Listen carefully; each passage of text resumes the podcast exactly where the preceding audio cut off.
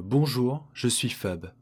Nous sommes le vendredi 4 mars 2022 et bienvenue sur l'épisode 3 d'Apologue. Allez, vas-y, raconte. C'est une longue histoire. Oh, mais on a le temps. Fermez les yeux et regardez.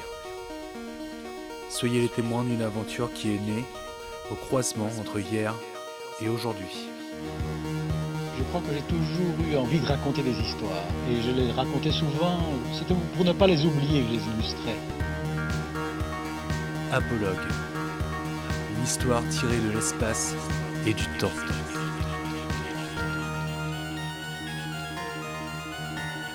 Ferme les yeux regarde.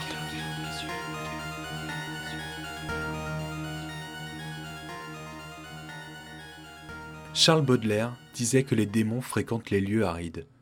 Peut-être avait-il raison. Peut-être bien que les démons ont besoin, pour évoluer, d'un lieu où rien ne pousse, où la vie s'est déjà éteinte depuis longtemps.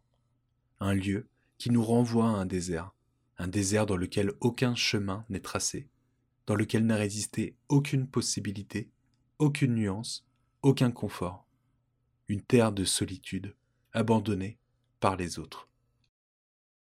Pour Armel, ce lieu est tout proche de lui. Il est chez lui, en son sein, en son corps.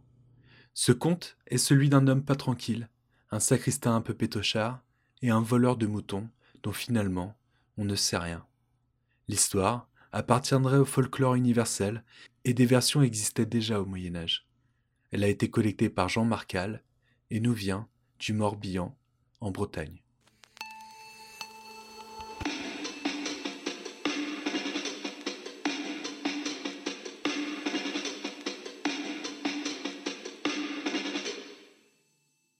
Armel s'est mis en tête qu'il irait voler des noix ce soir.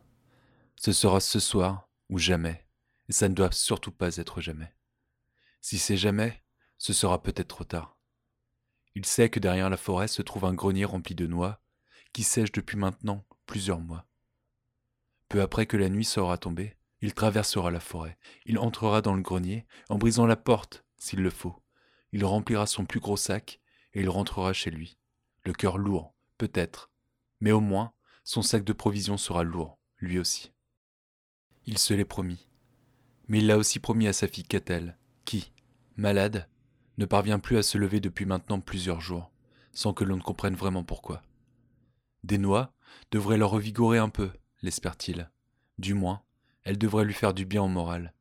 Et ce sera déjà ça. Maintenant que sa fille est endormie, Armel peut penser à se mettre en route il prend son plus grand sac, dont il vide par terre le petit fagot de bois qu'il contenait, sort de chez lui, et, le corps éprouvé par la nervosité et la crainte, il prend garde à ne faire aucun bruit en refermant la porte. L'esprit, remuant dans l'amertume comme sa sombre silhouette déambule dans la nuit, Armel pense au fait que c'est la première fois de sa vie de bon chrétien qu'il va commettre le vol. Tant pis pour ça. De toute façon, c'est ce soir ou jamais. Il ne faut surtout pas que ce soit jamais. Mais sur la route, Armel songe à cette forêt qu'il va devoir traverser. La forêt est déjà lugubre et ténébreuse durant la journée, alors la nuit. Et en plus, on dit que des démons entraient cette forêt. Ils attendraient que certaines personnes rentrent et les suivraient jusqu'au bout de la nuit. Peut-être jusqu'au bout de la vie. Où vas-tu, l'ami?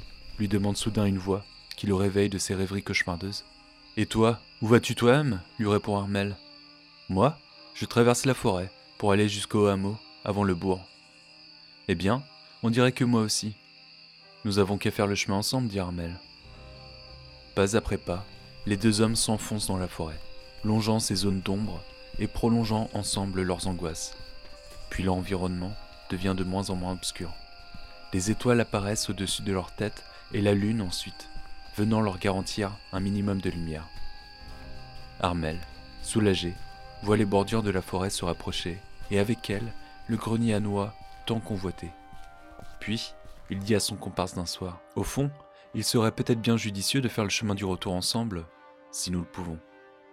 Je suis d'accord, si toutefois ton affaire ne dure pas trop longtemps, lui répond l'homme.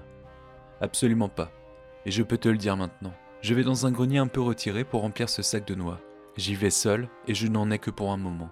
Eh bien, répond l'homme, Moi, je vais voler un mouton dans une étable qui se trouve juste de l'autre côté de la route. J'y vais seul, moi aussi. Pourquoi ne pas s'attendre sous le porche de l'église? C'est entendu, dit Armel. Le premier arrivé attendra l'autre. Armel s'approche du grenier. Il regarde autour de lui et il ne voit personne. Aucune silhouette, aucun animal, aucun bruit, à part celui de la nuit, ne vient se heurter à la paisibilité des environs.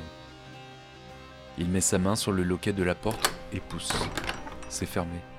Armel se jette alors, épaule vers l'avant contre la porte. Une fois, deux fois, trois fois. Et la porte s'ouvre. Concentré, il se retourne encore derrière lui pour s'assurer, le temps d'un court moment, que rien ne vient s'immiscer dans le calme de la nuit, et remplit son sac jusqu'au dernier petit espace libre. Il le referme, sort du grenier et part vite, très vite. Ses pas accélèrent au rythme de son corps et de ses pensées. D'ailleurs, il ne sait déjà plus. A-t-il fermé la porte du grenier derrière lui? Peu importe, c'est fait. Et ce ne sera jamais, jamais. La lourdeur du sac, pourtant devenu maintenant pénible à transporter, ne l'empêche pas de se précipiter à l'intérieur du bourg pour aller se réfugier sous le porche de l'église. Là, il pose son sac à terre et s'assoit calmement dessus, prêt à ne rien faire d'autre qu'attendre son compagnon. Mais comme ne rien faire d'autre qu'attendre peut parfois creuser l'appétit, Armel décide de faire ce que la pauvreté l'avait empêché de faire depuis maintenant plusieurs jours. Il décide de manger quelques noix. Il se lève alors, ouvre son sac, prend quelques coques et se met à les briser, ne prenant pas garde au sacristain qui se dirige vers l'église, sans doute pour venir faire sonner les cloches à l'heure du réveil. Le sacristain, plongé dans l'obscurité, entend ces bruits de noix qui se brisent l'une après l'autre et il ne tarde pas à les confondre avec un autre bruit, un bruit dont rien que l'idée même le précipite dans un effroi total. En effet, quelques jours plus tôt, une vieille femme avait été retrouvée morte. C'était la mère du curé du bourg. Le curé voulait la faire enterrer dans sa campagne natale, mais l'entreprise du voyage avait besoin d'un peu de temps pour se concrétiser. Toutefois, comme ça le gênait un peu de garder chez lui le cadavre de sa mère, il avait décidé de la laisser dans son cercueil au sein de l'église. Ainsi, ce que le sacristain croit entendre avec le bruit des noix, c'était un cadavre qui, tentant de briser le bois de son tombeau, se relève de la mort. Le sacristain reste alors quelques instants pétrifié face à l'horreur de cette idée. Puis il fait marche arrière, un pas après l'autre, d'abord, puis ses jambes s'emballent, et sans même qu'il s'en rende compte, il court vers le presbytère. Monsieur le curé, réveillez-vous vite et venez voir à l'église. Je crois que quelque chose est en train de briser le cercueil. Très bien, répond l'homme de Dieu, mais il va falloir que vous me portiez sur votre dos, monsieur le sacristain, car ma jambe est toujours boiteuse. Le sacristain prend alors sa lourde charge sur le dos, et les deux hommes s'en vont vers l'église dans une agitation presque aussi bouffonne qu'excessive. Armel, qui se met à ressentir la fatigue de l'homme patient, voit soudain la silhouette sombre d'un individu qui s'approche de lui. Il croit voir un corps posé sur le dos de cette silhouette. Il est alors enfin rassuré. Il ne peut s'agir que du voleur de moutons, ramenant sur son dos le lourd butin de sa nuit. Est-il bien gras? lui demande-t-il sereinement. Le sacristain, effrayé, craignant entendre là une voix provenant d'autre tombe, jette alors le curé à terre. Attends, reprend Armel. J'ai avec moi un grand couteau, je vais me charger de lui. Le sacristain, arrivé au bout de ce qu'il était capable d'éprouver en termes de menaces spectrales, pousse un immense cri de torpeur et prend ses jambes à son cou. Le curé, toujours à terre, peine à se redresser et crie, lui aussi, effrayé parce qu'il n'arrive pas à comprendre. Malheureusement pour Armel, la peur étant plus une émotion contagieuse qu'une logique qui se construit, se met lui aussi à paniquer. Finalement, ce qu'il était en ce moment en train de voir se mouvoir dans la nuit n'était pas le voleur de moutons. Ce sont les démons qui se sont donné rendez-vous sur la place de l'église. Armel ne prend pas la peine de réfléchir un instant. Il attrape son sac de noix qu'il jette sur son dos dans un brusque élan du bras, puis il se met à courir aussi vite qu'il peut, aussi loin qu'il peut. Mais il se rend rapidement compte que quelque chose ne va pas. Le sac est vide. Armel n'a pas pris le temps de le nouer, et les noix ont dû se répandre sur le parvis de l'église, au moment de la fuite. Finalement, c'est bien jamais est en train de se produire. Il se dit que tout est de sa faute. Il n'aurait pas dû avoir peur des démons. Il n'aurait pas dû se faire accompagner par l'inconnu dans la forêt. Il n'aurait pas dû lui faire confiance et l'attendre sous le porche de l'église. D'ailleurs, ne serait-il pas lui aussi un de ces démons? Mais il ne faut pas penser à ça pour l'instant. Pour l'instant, il faut courir, prendre le chemin du retour, pénétrer une nouvelle fois la forêt lugubre, la traverser sans jamais s'épuiser. Pour l'instant, il faut semer les démons, les laisser loin, très loin derrière soi. Ils ne devront pas le rattraper. Ils ne devront pas l'atteindre.